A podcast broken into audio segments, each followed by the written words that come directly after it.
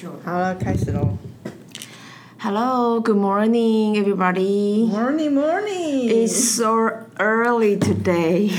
也还好吧，我早就来了一个半小时。不是啊，对你这种就是很早鸟人对呀、像我们这种，哎，我算什么啊？哎，现在是九点三十六分，早上。对我，们第一次早上录音吧？而且是 like early than first meeting 这样。好，earlier than first meeting。哎，大家早安。哎，为什么？哦，好，大家 hello，大家好，这里是 AZ 圈圈，自己说错结果 CV。我是兽医，而且我就是早上匆匆忙忙到看错你给我的讯息。对啊，我想说，我有人那么不体贴，那么早，我一定比你早到。我就是那个会帮你准备早餐的人，我怎么会叫你这个匆匆忙忙的人做早准备早餐？可是我我也我根本没有想那么多，我就不疑有他。我想说，你可能只是想说，哎、我们今天比较早，然后你住比较近，你来准备早餐。然后我，而且我还想说，而且我把我刚刚本来还在幻想说，因为我们家附近有一个我最近开发还蛮好吃的那个蛋卷，哎、蛋饼店。哎，然后，可是他凡他就是凡事都要等半小时以上。谁能买？哪个上班族可以等半小时 I don't know 我问你一，定是那种就是一般的老百姓啊。然后总之我想说，干要我要是堵在那个上面，我真的是死路一条。我想说啊，那就就近，因为我就忽然想起我们家附近有一个蛮好吃的面包店，面包店早上那么早开哦？而且它的面包很好吃。我们上次不是有一个跟那个难得回台湾那个三月小姐。然后我们不是去露去小野餐吗？我就是买他的那个现烤的吐司，所以它现在还是热的，好，那等所以一下你等一下还是可以。共襄盛吃。唉，我现在在手冲咖啡。就是也是，哎、可是我们现在这个好像这个线路太乱，然后没办法帮你拍什么美照了。不用，没关系。好啦好啦，anyway，好，我跟大家分享一下，其实我想要先告诫一件事。好啊，当然，我都可以推，啊我都可以推推推给那个荷尔蒙作祟。反正我就是生理期快来了，然后你看我两个痘痘嘛。然后二就是说我我最近有一些烦那你人心的事。香香的嗯，对啊，我有我有喷那个你送我的香水，然后呢，大概是我来个二十八岁你送我香水，到现在还在用。不会坏掉啊。香水还好吧？香水味道会变哎。我闻起来是没有变，我鼻子还算不错。然后总之呢，那个一个是荷尔蒙，那二就是说，反正我反正我们就是很多事嘛，然后就是有一些有一些像我这种小时候都觉得说哦要很做很多事情要很到位的人，我就觉得哦很多事情没有到位，我就觉得很难受，所以我昨天脾气真的超差的。然后我当我一一旦脾气起来，我就会想到那个曾经有人问过我说，哎，你是个脾气不好的人吗？我就说好像多多少少吧。他说他 你这回答真含蓄。对那他要是我肯定回答就是啊。然后他就是说脾气不好，哎，他说呃，他说如果你他说脾气不好就是修养不好，对啊，我是啊。对啊，然后我就觉得说，好，那不然你想怎样 Yes。对啊，我想说不然你想怎样这样，anyway，所以我就会在这种，所以如果是这样，我就会进入一个痛苦的循环，你要痛苦什么？你就承认自己脾气不好，就不养不喜欢。这样啊。那你就是想要把自己想象的太完美。我也没有想象的太完美，但只是觉得说就是不想要那样。然后呢，延伸就是说我也不知道怎么搞的，就是呃，，like 这三个月，我的皮肤都一直处于那种青少年的皮肤，很容易长痘子。我以前是不长痘子的嘛，我后来就很容易长痘子。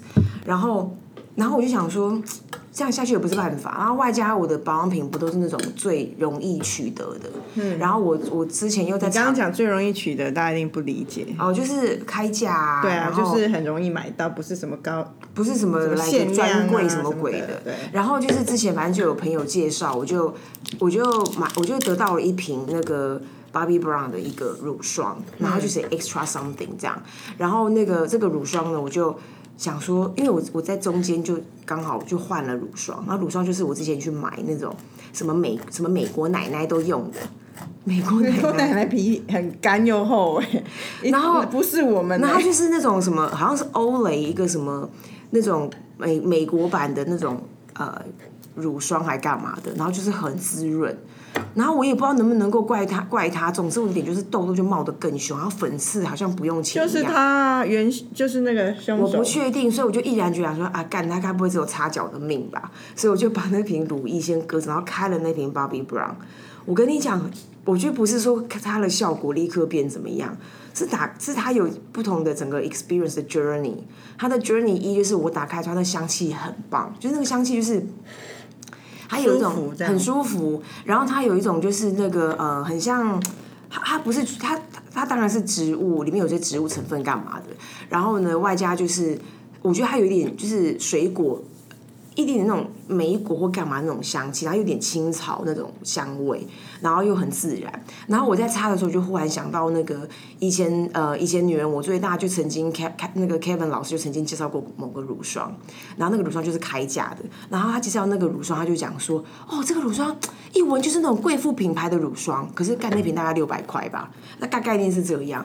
然后我想说，然后当我擦这个乳乳霜，我想说妈这才是真正的好的乳霜啊，它不是像贵妇，就真的是那种就是是好命人家会擦的乳霜，所以我就回过头来跟那个介绍我的人问说，哎、那个乳霜味道很不错，然后外加它它在擦在我的那个手上的时候，它就是那种没有那种很像乳化带化过的那种过程，它就是你你一擦，你准备就准准备要水化了，就是那个有个过程这样。所以呢，他就写的露露长的内容给我跟大家分享一下。这个是 Bobbi Brown 精装精湛贵妇保养系列，那个桂就是桂花的桂，然后馥是馥郁，就是那个香气很馥郁的馥，这样全新升级，主打肌肤抚纹修复，重回年轻蓬亮感。我不知道我现在有没有年轻啊？全系列入手不入万元，不需万元，怎么写那么 detail 啊？什么小贵妇霜？对啊，你现在有收他叶配吗？我没有叶配啊，但我我就是他就忽然写肉肉长，我想说，哎、然后我们这样子对啊早上根本无法筛选资那我讯，就先好好念。那我请问你，哎、哎、你到底他很屌哎、他那个眼霜居然还可以抗蓝光，到底怎么做到的啊、你到底在告诫什么？我就前面哦、前面就是告诫那个脾气不好这件事啊，我就不想要这样啊。那后面只是顺便跟大家分享说，那个皮肤跟我用了一个新的乳霜，我觉得还蛮不错，所以我现在就是乖乖用它，希望能够成为我的往日风采啊。你这真的很 minor。你说你没有往日风采，应该没有人发现，是吗？不会，因为你大家不在意我吧？不是不是你的肤况真的太好了。你看，我现在都有我知道你有小痘痘，你可是你大概时不时就会几颗小痘痘，可能就跟真的跟你的生理期有关。哦可是 overall 你的肤况还是相当好，所以你真的讲是我，你也是一百步讲五十步哎、没有。我上次不是被你纠正，不是纠正了，就纠就是有发现我鱼尾纹很很明显这件事情嘛。当然我就立刻电波起来了。嗯嗯，电了吗？我电啊！哇，你不觉得我最近很好？电波、呃不说错了，对不起对不起，说了肉毒啦。哦，我电波还没，电波我很久没看到你啦我，肉毒起来啦。我应该一个礼拜没看到你了吧？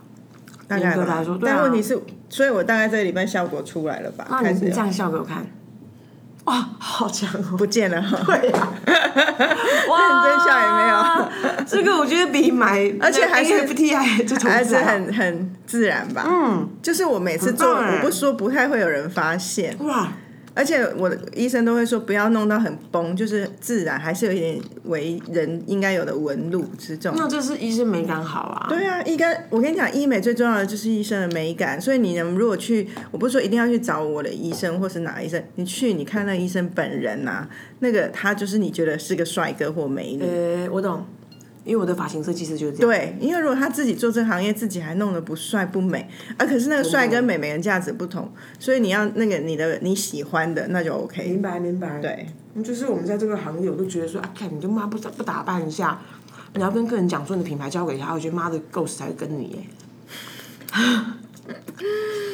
哦，我觉得这两天台北真的太冷了。你要不要过来一点啊？我还好，我我前我周末去宜兰露营都没这么冷哎、是吧？我觉得台北这两天更冷，露营真的那两天还好，加上露营会一直活动，所以没那么冷。我觉得有差啦，会有差。嗯。那你今天本来就要讨论一题，哦，话说你说那个肉毒，因为之前有另外一个小姐姐，那她她也是本来也要推荐我去打肉毒，但她反正就是后来我们就没有聊到这件事，她就聊了我更关心的话题，就是减肥针。可是我还没有做这件事情我先奉劝你不要，啊。因为它这它其实就是一个注射胰岛素的概念嘛。这个我知道，我已经关注她应该有两年了。可是我觉得就破坏身体的一种平衡啊。我们讲这话 make sense 啊。对啊你知道我只是点就是说，像我的那个，嗯，像我有一群很喜欢的客人，也是朋友这样，那他们之前就是全部人大概十个人，里面十二个人都去看营养师，然后都瘦的乱七八糟的，然后然后他们就问我说，然后我就很想要，我当然很想要变瘦啊，可是我都一直没有采取行动，因为我觉得它就像那个减那个减肥针对我来说的概念是一样，它会它会它会抑制我享受美食，就是吃想要吃东西的那种权利。然后我觉得这件事情对我来说太不快乐，对啊，我觉得越老越不快乐而。且我觉得，如果你变成那样，你会那一部分会变得很忧郁，就是怎么突然这么不想吃东西我，之前就这样有点忧郁啊，所以你就不要啊。所以我现在不是在吃那个 那种好吃的，对啊，你嘴巴怎么长不知道什么，快要干掉还，是喉咙印出来。你不是上次有一个题目，大家是不是有一些想？啊，没有，你上次先说，你上次不是就讲到说你是一个很怕生的人嘛？虽然其实认识你，你都大家感觉不到啦。对，然后你就说你在很多社交场合，你还会躲起来，魂飞魂飞这样啊对。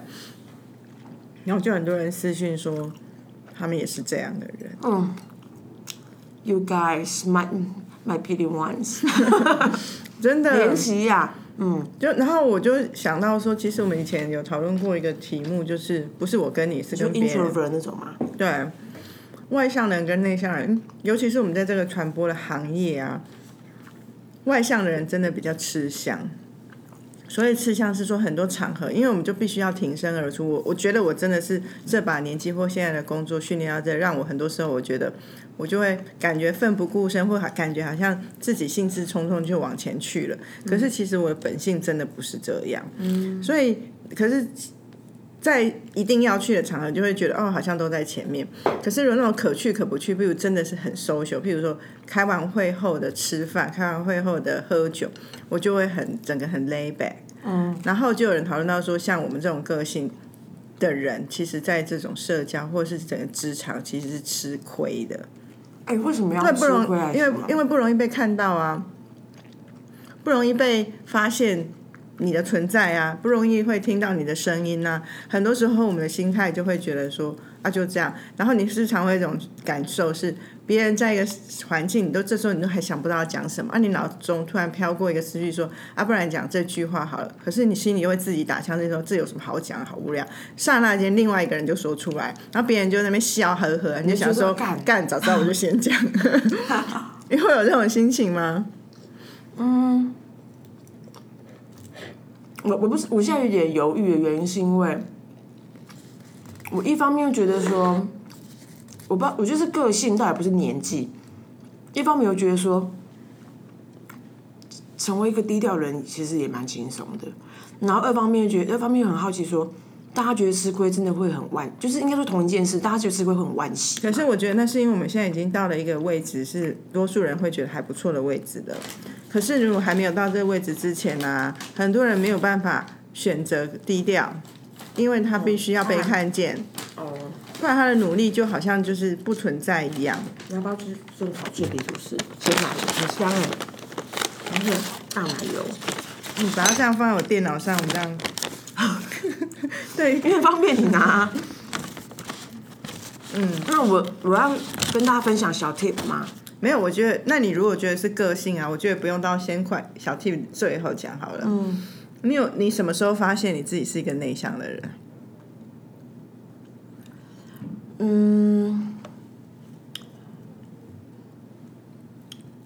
你觉得咖啡好喝吗？咖啡好喝啊。其实我的小时候是有点接近自闭的欸，到什么程度？没有真的那种。对不起，我用自闭不是一个病症，就说自闭就是说哦，一个老百姓会去形容有点孤孤僻，然后也也不会跟别人往来。因为我我在回想说，我记得很，我记得有，我记得我在那个呃国小时候，我的联络部就会被写说人际关系不佳，然后我都会自己跟自己玩，我是这种。然后我高中更严重，高中反正那时候就是与世界为敌呀、那我觉得他他他都是他都是他都是有一个内向因子，而让我就是与世界为敌。说 OK 好，那时候我的老师甚至跟我讲说，他说：“哎、圈圈圈，你要走入，你要学着走入人群。”嗯所以你有到有这么，那你其实是有社交小障碍。我有社交障碍啊，很严重啊。我就其实从小这件事情就是我的一个一个坎，我我，那我觉得所以所以延伸你讲那个自闭，我觉得那我是因为我在回想我那个时候我的我痛不痛苦，其实那时候我都不明白，那时候我的痛苦比较在于我不明白走入人群要干嘛。然后我觉得我我我的人际关系都很简单。其实我你认识我也十几年了，我就是这样子，就是哦两个人三个人就结束，我也我也没办法再什么大幅扩充或什么的。然后那个时候我老实讲，我觉得很轻松。然后我呃应该说我没有什么问题，只是我没有得到一个另外一种乐趣，是跟不同的人认识跟交往的乐趣，你不知道那个乐趣，也不向往。也不向往。但我觉得这样很好啊，你也不需要改变自己，说一定要变成一个很投入，然后再享受那一块的人。然后外加就是说，你刚刚讲到，哦，比如说像一些比较显性的场合、工作场合、社交场合，比较内向的人会不会有点失去一些被发现的机会？所以，所以我我有点没办法讨论，我没办法再给到什么贡献的原因是，如果因为我没有那个感觉。可是，而且我刚刚还想一些很三八，我说你就打扮漂亮点就好了，不容忽视。不是，也是一种方法。可是我觉得你给人的感觉很错乱呢，因为你你的内心世界是这样想没有错，可是你其实展展现出来，常常在外面也就是张牙舞爪的。随便这样。真的啊，我说真实说起来，你内心你觉得这样，可是你表现出来其实不是哎。我觉得所以你你这样讲会让很多人有共鸣，是哦，他们也是这样的人。可是我觉得更多人会想到，没想到你是这样的人。可能吧。嗯，那里面也是有做过不同的努力啊。我觉得我现在有分一环、二环、三环。我你知道吗？我很长，很多人都觉得很纳闷。然后我就说，很单纯，就是一可能我觉得里面有很多质变吧，比如说不想内向到给别人觉得有压力。或者是不快乐吗？这种好像我也不想要那样，那你就会尽量释放一点善意，释放一点呃热情或情绪给别人，让别人可以共享你，这种是一种。然后第二个就是说，我后来我我可能在中间过程中会交到少许的好朋友，就觉得说，哎，跟这些人很亲，跟跟这些人表达我的热情是一件快乐的事。所以我比如说，所以我就会再多讲一件事情，哎，其实那是因为我我很喜欢你，我真心很喜欢你。要不然我宁可选择不要讲话，或者是不需要讲话，应该这么说。嗯，因为它会让我很自在，我都可以一个人做很多事情的人啊，所以那件事情是本质是没有改变的。所以那当然，你你说，当然我们的认识还有一个额外的场合，就是呃，我们工作认识的。你知道我曾经分享一个案例，就是说，那哎，我讲过那个客人说说会议要先暂停的事吗？没有。好，那就是那就是更外围，比如说我我一环二环就开始有一些。有一些气流了嘛，它就可以运转的。我的三环就是我的客户，我曾经在，而且已经很大了，就是来个可能来个三十六七八岁那种年纪，然后我们就开了一个会，然后那个会呢里面就有总经理、副总，然后临时总经理被 Q 出去，然后我们就要跟副总聊天，然后我当然就是无备而去啊，就是我们要聊，我们我不知道聊什么，我也没我对他也没什么好奇，然后我就我就在瞎聊，就硬聊。就尬聊这样，然后聊到中间就说：“哎，我们可不可以先就 take a break？” 他就是要他宁可解散大家，他也不要再聊天了。很好啊，所以表示你不是个很会聊天的人。没有，就是就是我就是你知道吗？但是我就我我我这件事情就会对我有个反扑，就是啊，看我怎么让人家那么难受，所以我就开始学习怎么跟三环的人相处。所以他就是我这三年的功课。所以就看你看你在这个里面你。你有没你会不会痛苦，还是说你也很怡然自得？然后或者是你你你的质变过程里面你要干嘛？要不然我觉得内向，然后内向，然后在自己的小圈圈里面，我觉得也是蛮开心的。对啊，那也会因为认清自己，你选择的行业也有关系啊。对啊，因为如果你是一个内向，可是你就是。其实也不一定，像很多业务说起来，像业务或者不管你卖车、卖保险，或者是从事广告行业的业务，都一定要跟人群互动嘛。很多人都会觉得说，哦，那业务一定要都很很活泼、热情、外向。其实我们这里也有很多成功的对啊业务的典范，他们就是那种比较文静的，嗯，然后让人家感觉舒服的，也是有。所以我觉得不一定要是什么类型的人。但如果回来说，我我自己印象第一。第一个觉得哦，人原来有分内向外向的时候，是在我很小的时候。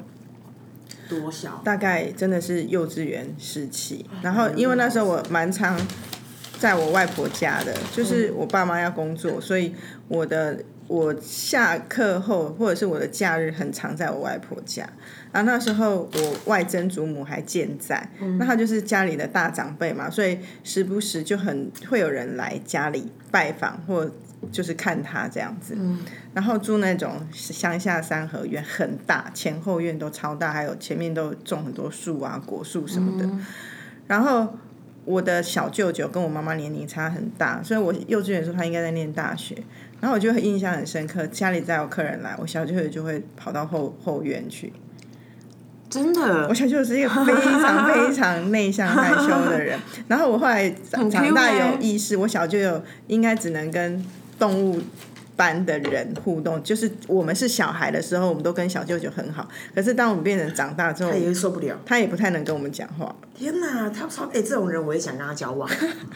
哦，对，然后那啊，我那时候还小嘛，所以我就会一下客厅变。一下到后面的也不是客厅，那三合院不是要是客厅，反正一下到有人的地方，大厅啊，一下跑到我舅舅那边跟他晃一晃，一下两边跑来跑去。那其实那时候那么小，我就有感受到那个的温度是不同，一个人很冷静，跟一群人里面很热 火。是不一样的，很 Q 哎。对，然后所以我长大后，我觉得我我可能被影影响的蛮多，是因为家庭，因为我们就是那种很单纯的家庭，所以我其实我们家小时候一直到现在，并不是一个社交性很强的家。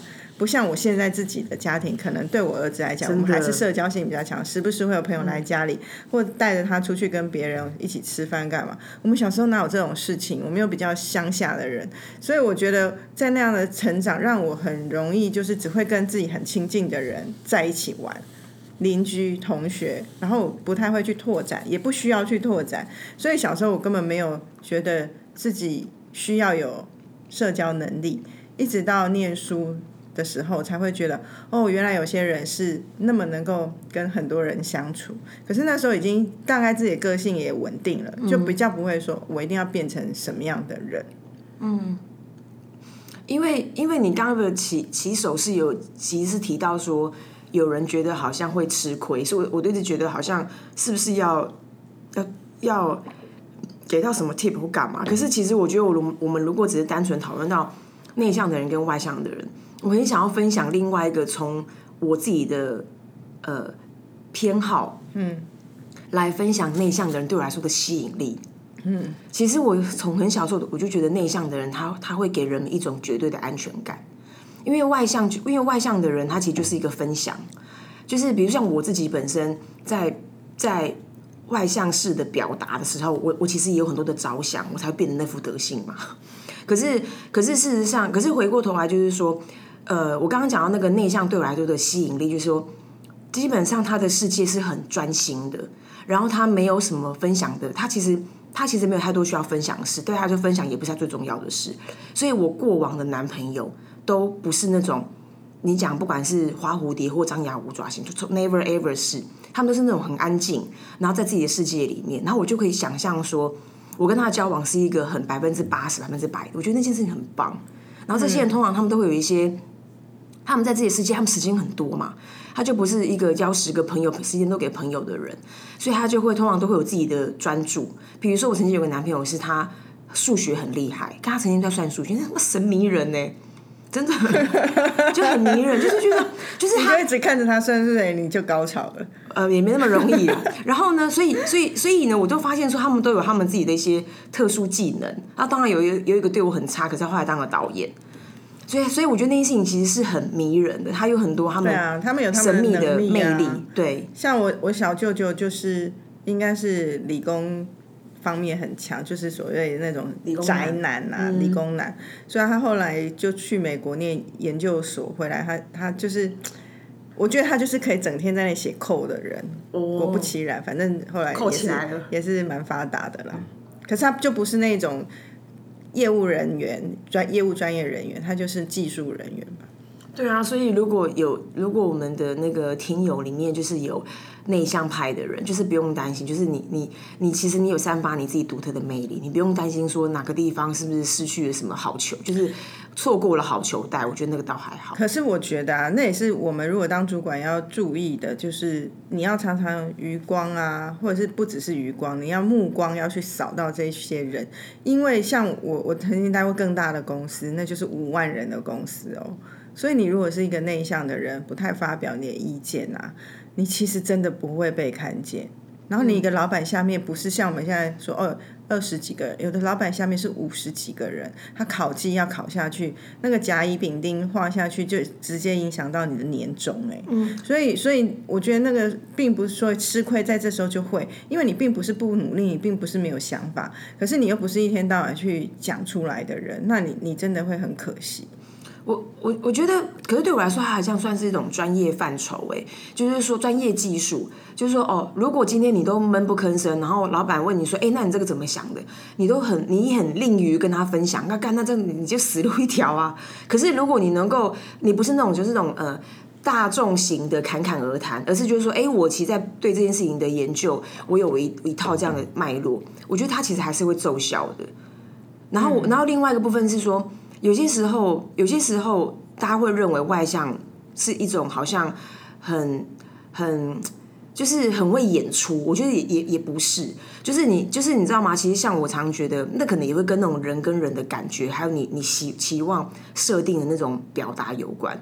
我常觉得有些时候，有些人的他把它解释为内向，但这个内向在这个内向呢，在那个在与人交往的过程，那个对方会觉得有点难受。就觉得说，好像你你你显现出好像你不想跟他来往，你好像好像把他排于之外。然然后，如果是主管更更把那个距离拉开，就是哦，我不好意思，嗯，你是老板，那这件事情其实就是你你的决定啊。可是你为什么要把为什么要把这个设定放在这个眼前？那这件事情距离一定会拉开的。嗯，而且有一个提醒是，所谓的外向啊，讲表达，我觉得表达不一定是透过口语。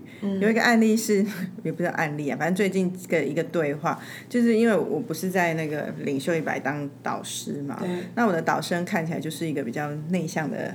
男孩子这样子，然后他是在一个法国公司上班，然后老板就是是法国人，然后所以他就自己我们在对话聊天的时候，就他就有讲到说，哦，他他的同事们可能真的就是有些人就是会是属于比较那种典型业务人，就是很侃侃而谈，很落落大方这样。那他刚他就会有一种感受，就是自己好像还不是那样的人。那我也是一个觉得。建议就是你不一定要成为别人那样，可是如果你真心想要跟你的老板拉近距离，除了在专业上的交流，还有一种方法，你去观察你老板是什么样的人。嗯，那我就直觉说，哎，你你虽然我真的没看过老板，我说，哎，你老板是不是很重视穿搭？不管怎样穿起衣服来还是蛮有型的，然后头发还是弄得不错。那我就说，我就跟他说。那你自己啊，如果你觉得这件事对你也不会太困难，你也想这样，我觉得你不用去跟他聊这件事，而是你试图自己身上有一些改变。我觉得他看到你不一样，他会来找你聊天。哦，这个也蛮可爱的啊。对啊，就是反反反作用力或反吸引力嘛。对啊，如果譬如说你你举例来讲啦，当然不用那么 gay 白。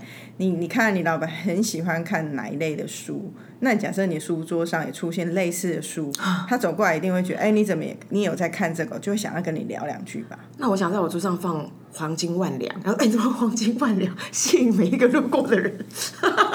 什么鬼鬼东西？黄金万两是什么东西？就是 real 黄黄金万两啊，钱啊！哎，你知道我忽然想到一个一个决定性的瞬间呢，他好像是我 like 二十八岁二十。八还是三十岁以后，一个一个那一个瞬间，那个年龄带的那个一个瞬间，你知道？你知道？就是我觉得我有一个根本是，呃，我好像蛮怕遗憾的，不是蛮我不好像我是个很怕遗憾的人。然后这个遗憾里面包百分之九十就是情感的表达，就是我对你的感觉是什么？我对我我对你的情感，我对你的喜欢，如果没有如如实的被传达，我会觉得说天哪，好可惜。我我是这种人，这样。然后呢，就是也有一对关系的期待嘛。然后我记得有个瞬间，就是说那个时候我的我有个很喜欢的客户，嗯，有个很喜欢的客人，然后他真的就是那种就是 super smart guy 这样。然后这个 smart guy 呢，我看到他，我都我都我都看到他，就是我一如往常的我，就是很害羞，然后觉得说天哪，这个人真的好棒。然后我我觉得可以跟他一起工作，就是件很很酷很棒的事情。然后我都没有机会跟他讲，然后那当然就是我们就在工作，然后可是可是因为这样，我们就我们的关系就是表面上看到那样冷冷冷冷淡淡的。结果有一天我们就有一个庆功宴，然后那个庆功宴我就跟他讲说：“哎，圈圈，我说我就说我就说这样讲有点不好意思，可是我真的觉得，我就觉得很跟你工作很酷，然后我很喜欢你给我们的任何的 idea 跟帮助什么的。”那他就跟我说，哎、那你其实你平常就可以让我知道啊，你为什么不？我就说，因为我觉得我有点害，我我觉得我这件事我让我觉得有点害羞哦，因为害羞是内内向的一个元素嘛。然后他就反问我说，害羞对你的好处是什么？那那他讲这个话，其实我那个瞬间觉得说，哈，妈，连一个个性都要都要去分析它的用处嘛，或者是功利化嘛。可是可是害羞也是一种自我保护啊，所以还是有点好处啊。我不知道，然后但是但是因为他是一个华裔，呃，美就是一个 A B C 就对了，所以呢，他在他的生长跟他的工作过程里面其实很抗很很竞争，然后这次竞争里面还要包含还要突破那个亚洲人被呃歧视的问题，嗯。所以我就觉得他这个背景给给了我一个，虽然我没有那么即刻需要这种突破，可是他给了我一个。一他他给了我他给了我一一小小的重拳打在我的鼻头上，然后我会觉得说，哎、对啊，那如果今天比 compare with 那个我我想要表达这件事情的热情，我为什么要把害羞拿来当放在我自己的前面？可是我觉得这也是回到你前面说的公领域跟私领域。如果在公领域是要讲究专业，害羞的确没有好处的话，你就可以因为这样而告诉，有点提醒自己说啊，这时候不要害羞，害羞真的可能只是让自己更怎么样如何的。可是如果是私领域，我就会觉得害羞就是真的一个保护力啊。嗯，那所以就害羞也没关系啊。对啊，就是对啊，我懂啦。总之就是跟大家分享一个小小的差，呃，一个小小的故事。可是我觉得它对我影响蛮大的。嗯，不错。好呀我们要去工作了。OK，拜。拜。